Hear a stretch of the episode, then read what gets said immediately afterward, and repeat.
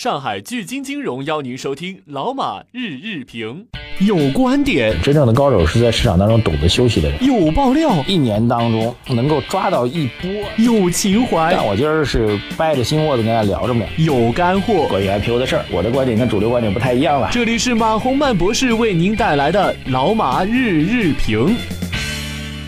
好，各位老马日评的听众朋友们，大家早上好！今天是二月三号了哈，三四五还有三天的交易日就可以放假了哈。这个今天首先呢来讲一个这个修正啊。呃，昨天有朋友问到关于军工 B 股为什么会出现暴涨啊，这个有网友提出了批评啊，我们要把网友的批评来解释一下。确实是我自己在技术上犯了个错，没有认真去研究这个产品啊，这个。做的回答啊，最这个道歉啊，这个网友李岩他说马博士关于军工币你的解答不太对，涨二点五倍的说法也是不对的，是这个基金折价了，也就是说是跌破净资产了啊，跌破净资定值了。虽然你的这种即兴回答个人觉得挺有意思，比较真实，但是你的错误很容易呃给一些相信你的人一些误导，也希望你对于回答过的问题复查一下，这样才能让你的自媒体之路走好，也不辜负粉丝们的信任。以下是我复制的官方信息：富国基金发布关于富国中证军工指数分级基金办理不定期份额折算公告的这个提示吧。二十八号，军工币的单位净值是零点二二二五元。该基金将以一月二十九号为基准日办理不定期份额的折算业务。折算之后的这个军工币的净值将调整为一元，份额相应调整。就是他把这个。呃，基金每个基金单位的份额，呃，基金的净值重新调回到一块钱。那么，但是原来的净值其实已经跌到，呃，两毛多了。那这样的话，就会使得您份额其实大幅度的减少，只是账面上看起来这个净值增加啊。这做一个解释，也是一个道歉啊，希望大家能够啊理解啊。这个，呃，我也犯了一个很很严重的一个错误吧，希望大家能够接受我的这个道歉。好，那个来看一下。国外的这个外盘啊，昨天的这个外盘又是出现了明显的一个下调。嗯，美国股市跌的，然后美国原油呃油价也是跌的，然后欧洲也是跌的，然后刚刚开盘的日本跟韩国市场也是跌的。所以今天现在我录制的时候是八点半左右哈，还没开盘。A 股能不能走出独立行情呢？就是在海外市场跌声一片的情况下，A 股有没有可能延续昨天的强势，继续往上攻的？个人感觉比较难，比较难。嗯，因为全球市场的这个中国现在还没有能够去独立于全球市场的理由啊。以前是有过的，以前是有过的。呃，以前在比如说次贷危机的时候，零九年的上半年啊，这个中国股市就先于全球市场复苏的。呃，那时候全球市场依然相对比较低迷的时候，中国股市先于复苏的。那那时候有一个非常重要的理由，就是当时的温家宝总理有过类似这样的话，比如他说每周我们都会出一个利好政策，哈，你们就等着看中国，就信心比黄金还重要。各位还记得这句话吗？对，当时不断的政府部门给我们打气，我们的官员、行政部门的负责人走到前台，这个以非常坚定的语气来为我们打气，同时出台了很多很多措施。呃，所以回顾一下零九年，我倒是觉得零八零九年吧，以上海为例啊，上海这个那时候的经济也确实掉得非常非常惨烈啊，全球国际贸易基本上都萎缩的相当厉害。上海这边外环线，外环线一般我们上海市的本市市民是不大走的，为什么呢？因为外环线大量的大货车，就是那种集装箱式的集卡特别多啊，你小轿车开在里面特别害怕，而且外环线号称是。已经是很远的一个环线了，但是它这个这个交通拥堵，由于大货车的问题，交通拥堵特别严重啊。但是在次贷危机严重的时候，外环线特别通畅啊。你想想看，当时经济形势有多差了啊。但是回到我们要讲的话题，零九年上半年，因为我们政府采取了这个非常激进的措施吧，要稳定这个经济的复苏，所以整个经济数据很快得到优化，然后这个。股市也先于全球市场啊，这个走出了一波独立行情。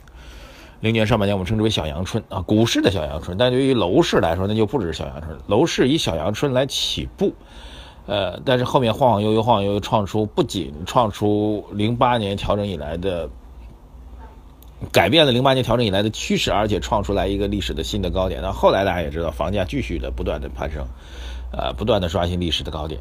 那今天呢？今天我觉得有几点相似的啊，就第一点，这次的全球的资本市场波动是全球性的，中国很难独善其身。那有没有可能走出零九年上半年那种独立的行情呢？嗯，我觉得有，但是这种这种这种有要打一个折扣，比零九年我们觉得要比零九年要弱一点。为什么这样说呢？因为零九年当时就高举着这个政府需求，高举着凯恩斯主义的大旗吧，就是你经济不给力啊，企业不投钱。外部环境也不好，那我就政府来干吗？这个方法呢，就简单来说，简单来说啊，各位，这我这不是说这个打一个形象的比喻，就是说没有人投资怎么办？那我就建高速公路嘛，建高速公路嘛。呃，打比方，北京到上海，我们建一条高速公路，哎，经济没带钱，我再建一条平行的啊，再建一条，再建一条，这就是一个当时的一个思路。当然，实际上没有这样做啊，我只是打一个比方。这种方法其实当年的日本也曾经玩过。日本在经济衰退的时候，经常会拿出来的辙就是建高速公路啊，建一条，然后再平行的建一条啊，然后两条公路啊，一往无遗的往前开开开，一直开到头，哎，什么呢？大海啊，结束。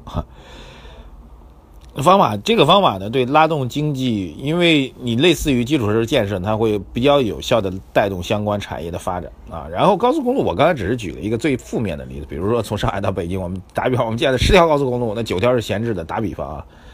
但如果不是这样建，比如我们正好有一些经济发展的节点，比如郑州到广州，打比方啊，那么正好这种高速公路建好，郑州向西安等等建好之后呢，啊，其实现在也都有了啊。就假如建好之后呢，确实降低了物流的成本，提高了社会经济运行的效率，那么它就能够带带来经济增长啊。所以这是当时的措施。但现在呢，跟那时候不太一样啊。现在更多的强调的不是需求侧，当然我们也发现，最近所谓的供给侧改革和需求侧改革是结合在一起的，嗯，但是力度呢？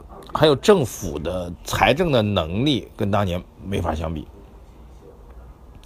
政府财政能力呢，其实跟我们前几年就李克强总理上任之后，我们搞的这税费改革有关系。政府其实主动的在让利给渔民，让利于民，实际上就导致政府的财政的实力会有所减弱。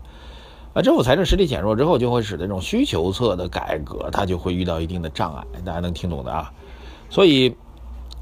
如果做一个对比的话，现在的经济能不能有没有可能在二零一六年再产生一波像二零零九年的小阳春呢？我觉得这种可能性是依然存在的，但是抱期望过高也会有压力。这是我对于经济基本面还有政策面的一个分析。然后，如果非要讲一六年和一六年可能出现的小阳春跟零九年出现的小阳春的相似的地方的话，那就是我们的。主流媒体，我们的政府观点非常非常的坚定啊！今天的这个人民日报又看了一篇文章啊，意思就是对那些所谓看空中国经济的人说：“你为什么看空呢？因为你帮这你们这帮，对你们这帮姓孙的人，你们这帮姓孙的人选择性失明。”人民日报讲的这样一个词是选择性失明，就是中国有有亮点的地方啊，就像我们当年说这外国媒体老老歧视我们中国，老是找那个找那个中国最差的地儿去拍照片。最不干净的就是拍到，就跟朝鲜一样啊！你你为什么不拍我们这个这这领袖的这光辉形象，老去拍那些普通老百姓的衣衫褴褛呢？选择性失明。那么再次吧，我觉得最近一段时间，最近两周时间当中，从索罗斯那事儿，当然索罗斯我觉得是有点这个躺着中枪的意思啊。索罗斯其实没有，后来我们把那个索罗斯在达沃斯当中讲话的那原文翻出来看了一下。其实索罗斯没有严格意义上来讲也指明了要做空中国经济、做空中国股市，没有。他其实讲亚洲的一些市场有做空的机会，亚洲压根没有直接点中国，啊，他其实还好吧。呃，但是那事儿出来之后，大家就看到权威的媒体集中的炮火在打索罗斯，在为自己的中国经济在证明这一点。我觉得我要说的其实下面这句话，这一点特别像，呃。特别像这个这个这个零九年时候的舆论的氛围。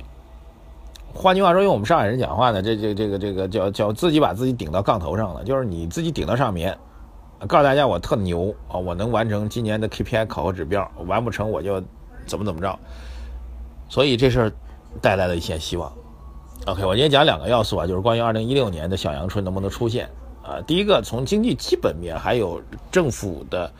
可以把控的资源的实力，还有政策导向上来讲，我觉得有压力啊。但另一方面，当政府决定下定决心要去做一件事情的话，在中国取得成功的概率还是比较高的。那么这两个要素到底谁能够取得成功呢？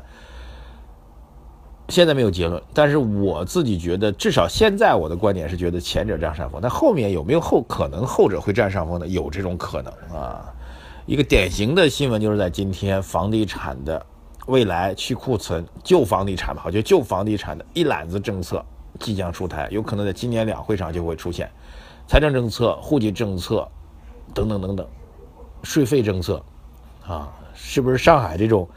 城市的一线限购政策也会取消呢？不知道，但是酝酿着大招啊！最后再讲一个数据：二十五年来，中国的粗钢产量首次同比出现下降，就是终于有后面一年比前面一年的产量下降了，那就是二零一五年。